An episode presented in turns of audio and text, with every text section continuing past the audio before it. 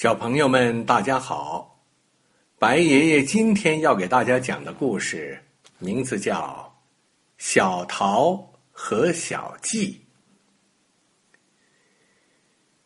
从前呐，有两个小朋友，一个叫小桃，一个叫小季，他们住在一个院子里，可淘气了。有一天，他们到树林里去玩儿。这里这里，嗯，什么鸟叫的这么好听啊？小桃和小季一起爬到树上去，一看，原来是一只小黄莺在叫。小桃说：“小黄莺，你叫的真好听，就像唱歌一样。”小黄莺说：“哪里哪里？”小季说：“小黄莺，我们做好朋友好吗？”小黄莺说。好的，好的。啊，那你就跟我们走，住到我们院子里去吧。小黄莺说：“那可不行，我忙着呢。”哎，你跟我们去，我们天天拿小米儿喂你。可是，小黄莺还是说：“那我也不去，我在树林里捉虫子，很忙啊。”不管小桃、小季怎么说，小黄莺就是不肯跟他们去。他们两个人相互挤挤眼睛，鼓鼓鼻子，想出坏主意来。小桃一把抓住小黄莺，呼的跳下树来就跑；小季也跳下树来跟着跑。他们不管小黄莺愿意不愿意，就把它关到了鸟笼里。鸟笼子放到小桃家。小季不乐意，放到小季家，小桃也不乐意。怎么办呢？他们就把鸟笼子挂到院子中间的一棵枣树上。小黄莺可气坏了。小桃喂它喝水，它不喝；小季喂它吃米，它也不吃，一个劲儿的叫着：“居里居里，松树公公，柳树姐姐，快来呀！”小桃、小季把我关到鸟笼子里，我都快闷死了！快来救救我呀！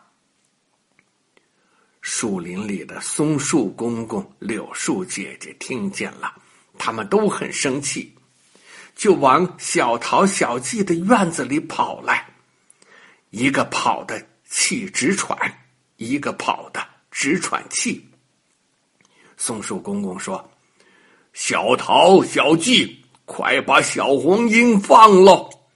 它忙着给我们捉虫子，一天能捉一千多只呢。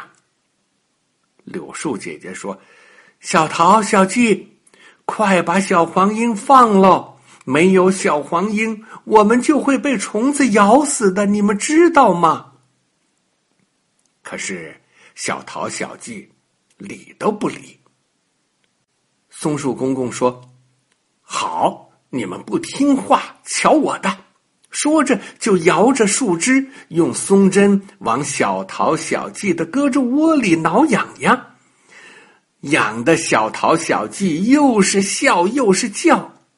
柳树姐姐说：“快把小黄莺放了吧！”怎么着？你们就是不放？那好，瞧我的！说着就晃动着。长长的柳枝儿只一卷，就把小桃、小季捆了起来，像绳子一样捆得紧紧的。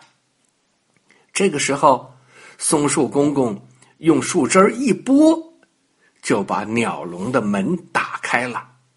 小黄莺，快跑吧！小黄莺噗，飞出了鸟笼子，飞回树林去了。柳树姐姐问柳树公公：“这两个小淘气，您看该怎么办呢？”柳树公公说：“他们拿鸟笼关小黄莺，就让他们也在鸟笼里待一会儿吧。”柳树姐姐说：“好啊。”于是就把小桃、小骥塞到了鸟笼里，然后把门关上。他。这才和松树公公回到树林里去了。天黑了，小桃的爸爸等着小桃吃饭，等了好久也不见他回来，心想：这小桃准是在小季家做习题呢，就跑到小季家去找他。小季的妈妈也等小季去吃饭呢，等了好久也不见他回家，心想：小季准是在小桃家里下象棋。就到小桃家去找他。一个爸爸，一个妈妈，走到院子当中，碰到了一起。小桃在你们家吗？没有啊。小季在你们家吗？也没有。哎呀，小桃、小季，你们在哪里？我们在这儿呢，快来救救我们呐！一个爸爸，一个妈妈，光听见小桃、小季的声音，可看不见他们在哪儿。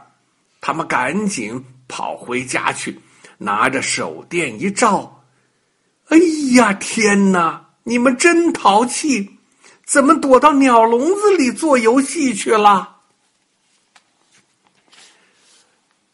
好啦，小朋友们，白爷爷今天讲的故事就到这里了。我们明天再见。